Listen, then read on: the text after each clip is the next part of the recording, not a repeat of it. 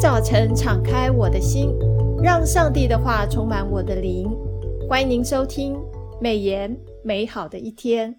各位听众好，配合每日研经释义的进度，我们今天要分享的是《传道书》五章十八节到六章十二节。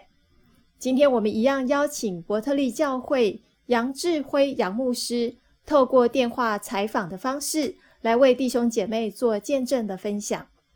杨牧师平安，兄妹姐妹平安，听众朋友大家好。杨牧师平安哦，在进进行今天的分享之前，我想要接续上周的分享。上个礼拜我们刚进入传道书，那传道者有提到虚空的虚空，捕风的捕风。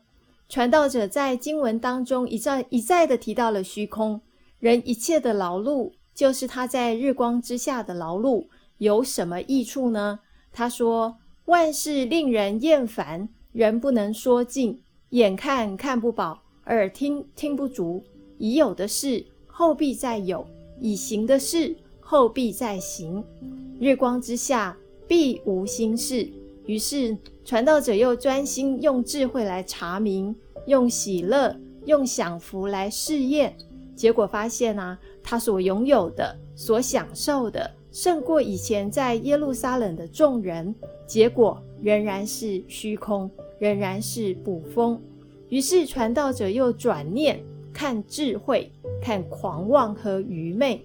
结果又发现，智慧人跟愚昧人所见的都必遇见，智慧人死亡与愚昧人无异。所以在日光之下所行的事都是虚空，都是捕风。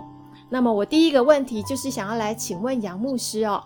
传道书除了出现很多虚空的经文之外，在这几天的经文当中啊，我们常常都会出现看到的就是“日光之下”这四个字。这“日光之下”是什么意思呢？还有“日光之下”的话，那么就有“日光之上”，对不对？杨牧师，你的分享呢？很好啊，这个是非常好的观察。我们谢谢淑美姐妹观察到“日光之下”的这样的一个真理哈。也是经常出现在传道书当中，呃，例如说在传道书一章三节，人一切的劳碌，就是他在日光之下的劳碌，有什么益处呢？啊，第二处，传道书一章九节，已有的事后必再有，已行的事后必再行，日光之下并无新事。第三处哦，传道书一章十四节。我见日光之下所做的一切事都是虚空，都是捕风。传道书第一章就出现了三次“日光之下”，可见这个词也是非常的重要的。啊，至于什么是日光之下呢？我发现在传道书一章十三节有解答的。啊，那边说我专心用智慧寻求查究天下所做的一切事。我们可以了解，日光之下就是指天下。而天下的意思就是指世界上、世上的意思，所以传道书一章三节，日光之下的劳碌就是世上的劳碌或地上的劳碌。传道书一章九节的日光之下并无新事，就是世上或地上并无新事。传道书一章十四节，我见日光之下所做的一切事，就是世上或地上所做的一切事。因此。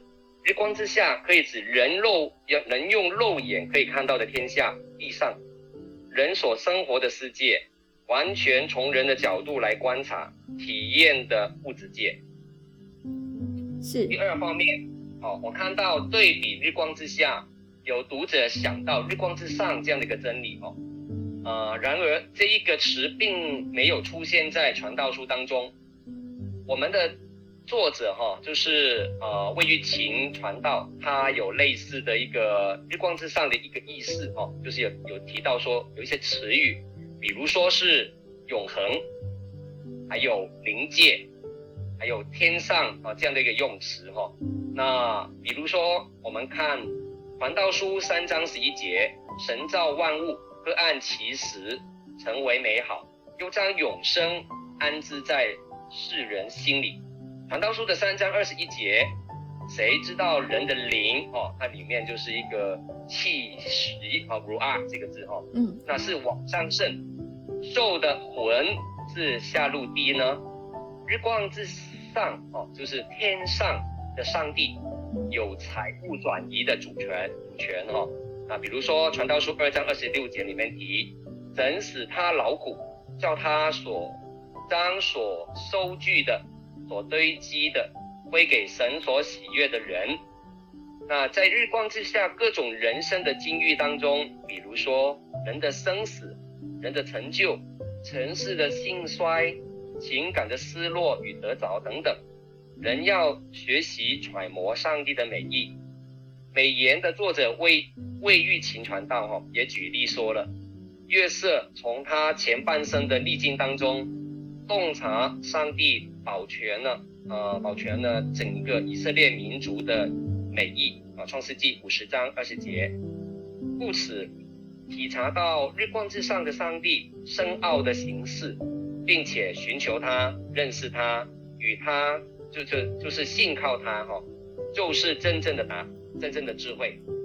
感谢杨牧师的分享。其实传道书中我最喜欢的经文就是第三章一到十节，凡事都有定期，天下万物都有定时。生有死时，死有时。每日研经释义的呃传道书作者魏玉琴传道也提到了这段经文，出现了七组，总共有十四个对比的诗，描述了人生的得失境遇，都是在上帝精心设计的时间表里。所以我第二个问题想要请问杨牧师，在这段经文当中，我们可以看到上帝造万物各按其时成为美好。又将永生安置在世人的心里。然而，上帝从始至终的作为仍不能参透。请问杨牧师，永生是什么？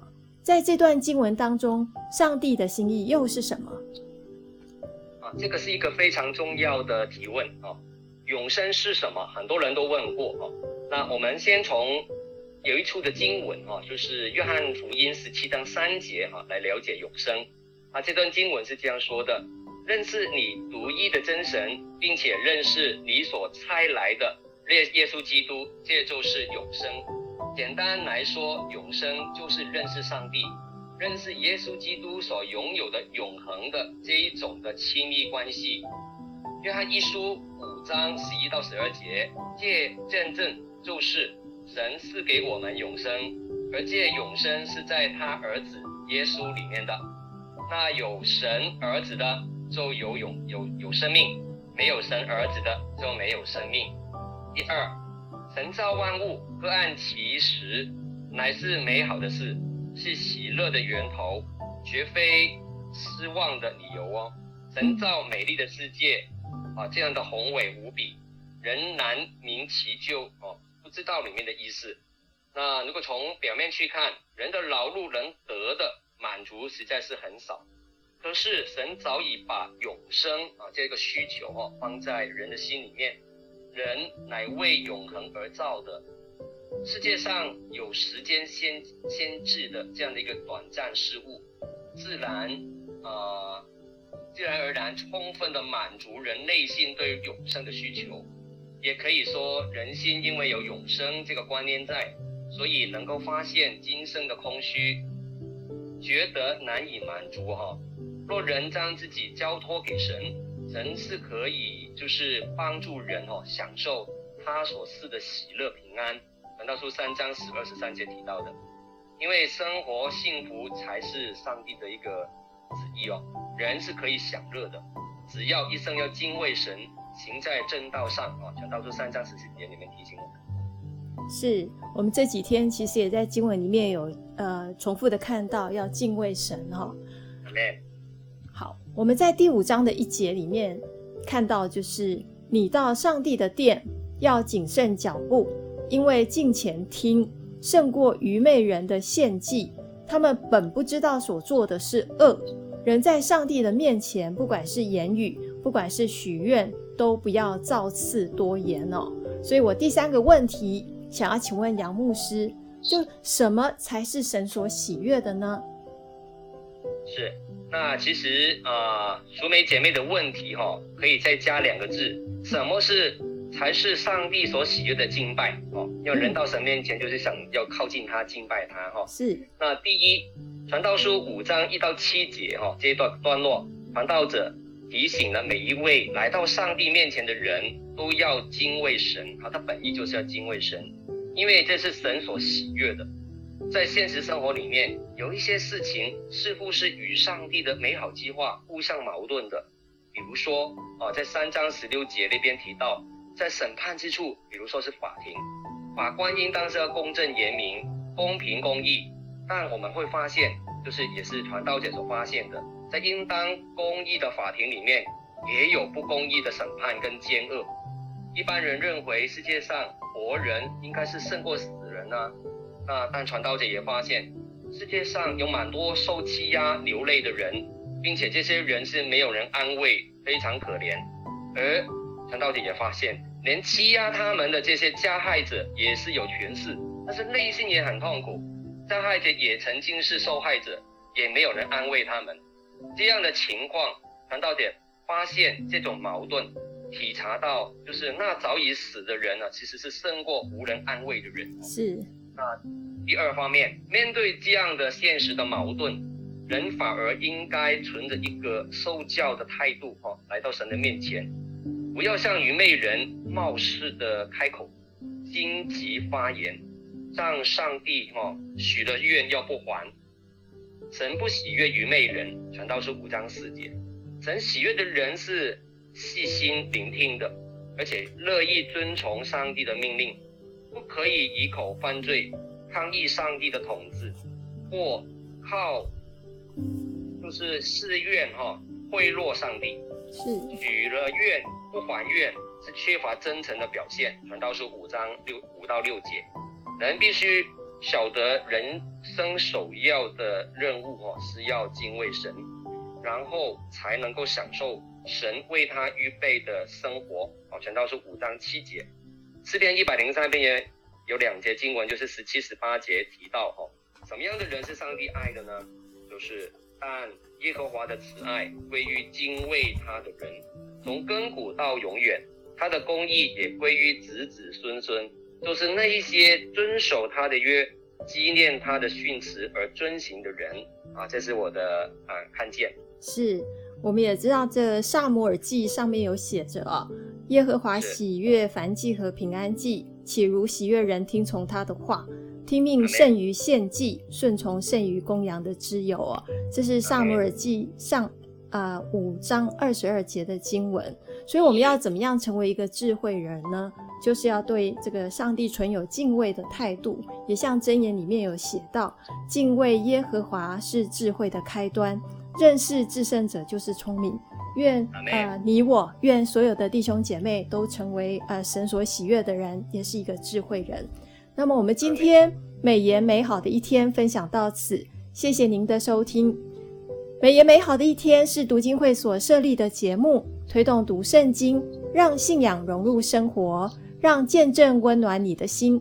若你喜欢这样的节目，别忘了留言订阅我们的频道，对我们的事工。若是你有感动奉献的，也欢迎到国际读经会的官网做进一步的了解。愿上帝的话语丰富充满我们的生活，使大家福杯满溢。